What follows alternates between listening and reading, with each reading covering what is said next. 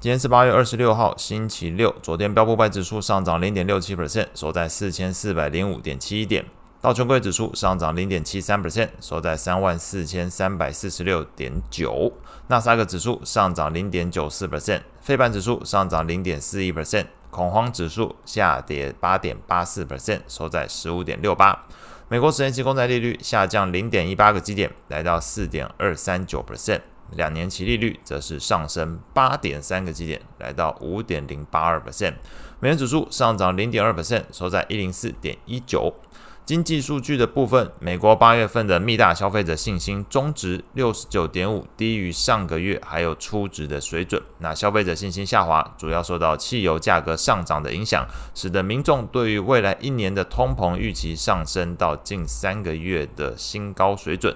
目前是来到了这个三点五 percent，那市场预估是三点三，前一期三点四，初值是三点三，所以这个三点五是完全比呃先前都来的高。那刚刚有提到创三个月以来一个新高的水准。美国三十年期的房贷利率从一周前的七点零九 percent 上升到最新是七点二三 percent，创二零零一年五月以来的一个新高。德国的 Ifo 商业景气指数从七月份八十七点三下滑到八十五点七，低于市场预期。日本的东京 CPI 年增率也同样呈现下滑，并且低于市场预期的一个情况。所以就昨天的整个经济数据来看，有看得见的，似乎都没有对经济前景带来特别正面的一个影响。不过没关系，整个市场焦点放在 Jackson 后会议上面。那 Fed 主席鲍威尔表示，会在未来数次的 FOMC 会议时候谨慎评估是否需要再调升利率。那市场是解读，这可能代表九月份会暂停升息，那是利多昨天股市的一个表现。那真的谈话内容，鲍威尔的内容可以浓缩成三个问题哦，我觉得是比较重要的。第一个问题在问的就是，通膨都已经降了，还会升息吗？那针对这件事情。呃，Fed 的谈话内容基本上表示说，通膨还是高于两 percent 的目标水准，Fed 会在适当情况下进一步升息，并且打算把利率维持在具限制性的水准，直到能够确定通膨持续下降，以达到两 percent 的一个通膨目标。所以在问的这个问题，通膨都降了，还会升息吗？大方向就是。没有比两 percent 来的低，同时我也不确定能不能未来达到两 percent 的通膨目标，所以会把利率至少限制在这个具有限制性的水准，同时有必要会做进一步升息。第二个问题在问的是，升息都升到现在，经济数据好像有放缓了，你还有必要升息吗？那 Fed 的谈话是表示，经济降温的迹象并不如预期。至今为止，美国 GDP 成长率超乎预期，也高于长期趋势水准。特别是近期的消费者支出数据也表现很强劲。此外，房市在过去十八个月急速降温之后，现在有出现复苏的迹象。有更多的迹象会显示，经济成长如果持续高于趋势水准，就可能让通膨风险进一步上升。在这个情况之下，Fed 就必须要进一步收紧货币政策。所以到到底回答了什么？刚刚的问题叫做升息到现在，经济数据好像放缓了，还有必要继续升息吗？他等于是打脸这个问题哦。经济数据好像放缓了，他看见的经济数据没有，GDP 超乎预期，消费者支出很强劲，房市有复苏的迹象。同时告诉你一个他们研究的结果是，如果经济持续高于趋势水准，就有可能通膨的风险会增温。所以它等于是直接否定掉这个问题哦，就是经济数据没有变坏，那还有必要继续升息吗？那如果经济数据持续比长期趋势来得高，通膨风险会上升，所以它会被迫要做升息动作。所以第二个问题就是这样子回答完了。第三个问题就在问的，也是蛮多人在问的，有需要调整两 percent 通膨目标吗？假设你现在把它调到四 percent，不是皆大欢喜吗？那针对这个问题。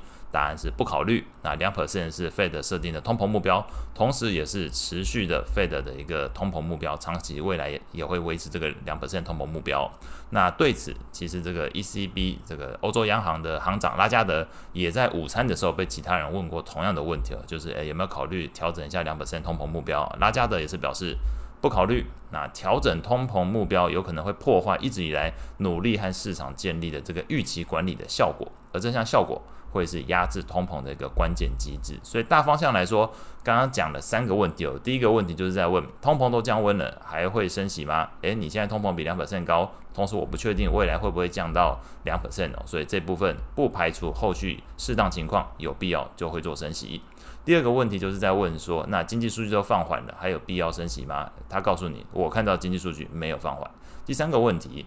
那两百分有没有要调整？答案是没有，所以一二三三个问题是串在一起的哦。第二三个问题不调整两百分通膨目标，所以现在比两百分来的高，同时他不确定通膨能不能下来，所以还是会继续做升息的动作，只要有必要。OK，大方向大概是这样。所以简言之，在这个费的坚持两百分通膨目标之下，从目前费的取得的证据是显示，必须让美国经济成长率放缓，低于长期趋势水准。那这个路径。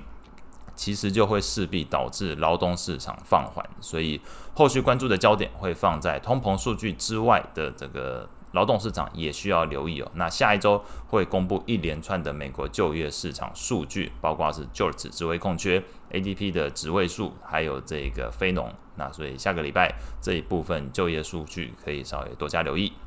那在昨天整体盘面上来说，科技股、成长股由于前一天跌升而有所反弹，纳指 ETF 上涨零点七八 percent，标普成长股 ETF 上涨零点七七 percent，VIX 指数回落也使得这个标普掩护性买权 ETF 表现不错，这个 JEPI 上涨零点七五 percent。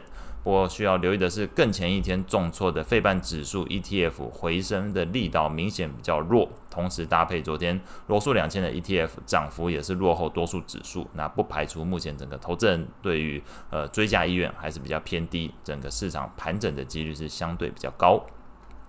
类股表现上来看，昨天标普十一大类股全数上涨。那表现最好的三个类股是非必需消费上涨一点一二 percent，科技类股上涨一点零二 percent，能源类股上涨零点九七 percent。那领涨的股票包含特斯拉上涨三点七二 percent，甲骨文上涨二点七九 percent，埃克森美孚上涨一点七九 percent。表现比较差的三个类股是在通讯服务、房地产还有材料的部分，但是表现比较差不表示是收黑哦，他们三个全部是上涨。昨天标普十大类股是全部上涨，只是表现相对比较弱。那领跌的股票是包含了这个脸书，那脸书昨天是下跌了零点四四 percent。债券市场部分，除了刚刚前面提到鲍威尔的发表谈话演说之外，其他官员也在昨天受访的记者访问嘛，那会提出一些市场观点。费德克里夫兰分行行长梅斯特是表示，他宁愿看到升息过高，也不要出现升息不足导致通膨无法受控的一个情况。那费德芝加哥分行行长古尔斯比则是认为，费德正在让经济走向软着陆的过程，政策面必须依照实际经济数据而定，而不是依循固定的模式。那在昨天的市场反应上来说，根据 FedWatch 工具显示，投资人预估。刚刚前面一开始有提到，昨天股市上涨是因为大家觉得九月份可能会按兵不动的几率比较高。那确实，FedWatch 目前也是这样显示。但是今年以内至少还会有一次升息的可能性，所以十一月或十二月至少会有一次的一个升息情况。那首次降息时间则是预估明年五月份。那先前有跟大家提到是六月份哦，一度有拉到六月份，所以看起来比这个六月份又有所提前。目前预估是五月份的一个情况。那在利率变化上来说，短天期美债利率在费德主席发表演说之后是明显上升。美国两年期公债利率一度上升七个基点，来到五点零九 percent，直逼七月份的一个高点五点一二 percent 的一个位置。那隐含整个债市投资人是以偏向鹰派的角度去解读这一次的鲍威尔的发言。另外一方面呢，长天期利率则是有所回落，那搭配整个密大消费者信心是对于通膨预期是有所上升，所以一来一回之间，不排除昨天长天期利率有可能是跟随着整个市场对于经济前景恶化而有所回落。那这个角度进而是支撑住昨天这个债券型 ETF 的价格变化，因为这个债券型 ETF 多数来说天期可能会相对比较长，所以短天期利率上升导致对他们的影响相对来说看起来是比较弱。昨天的债券型 ETF 的价格变化上，投资等级债券 ETF LQD 上涨零点零六 percent，那高收益债 ETF 则是上涨零点四二 percent。外汇市场部分，美元指数昨天盘中一度跟随着市场鹰派解读 Fed 主席发言而上涨零点四五 percent，来到一零四点四五附近。主要非美货币普遍承压，欧元盘中一度贬值零点四一 percent，来到一点零七六美元。那日元的部分也是走贬，那贬值零点五五 percent，这是盘中一度最深哦，大概是来到零点五五 percent，来到一至六点六三，创去年十一月初以来的一个新低。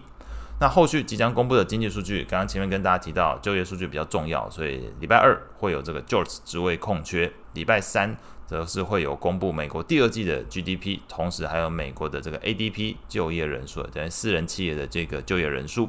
那礼拜五就会有美国的非农公布哦，所以这是一个大方向。那至于通膨的部分，同样可以关注是礼拜四美国 PCE 会做一个公布。那上次今天所有内容，我们下次见。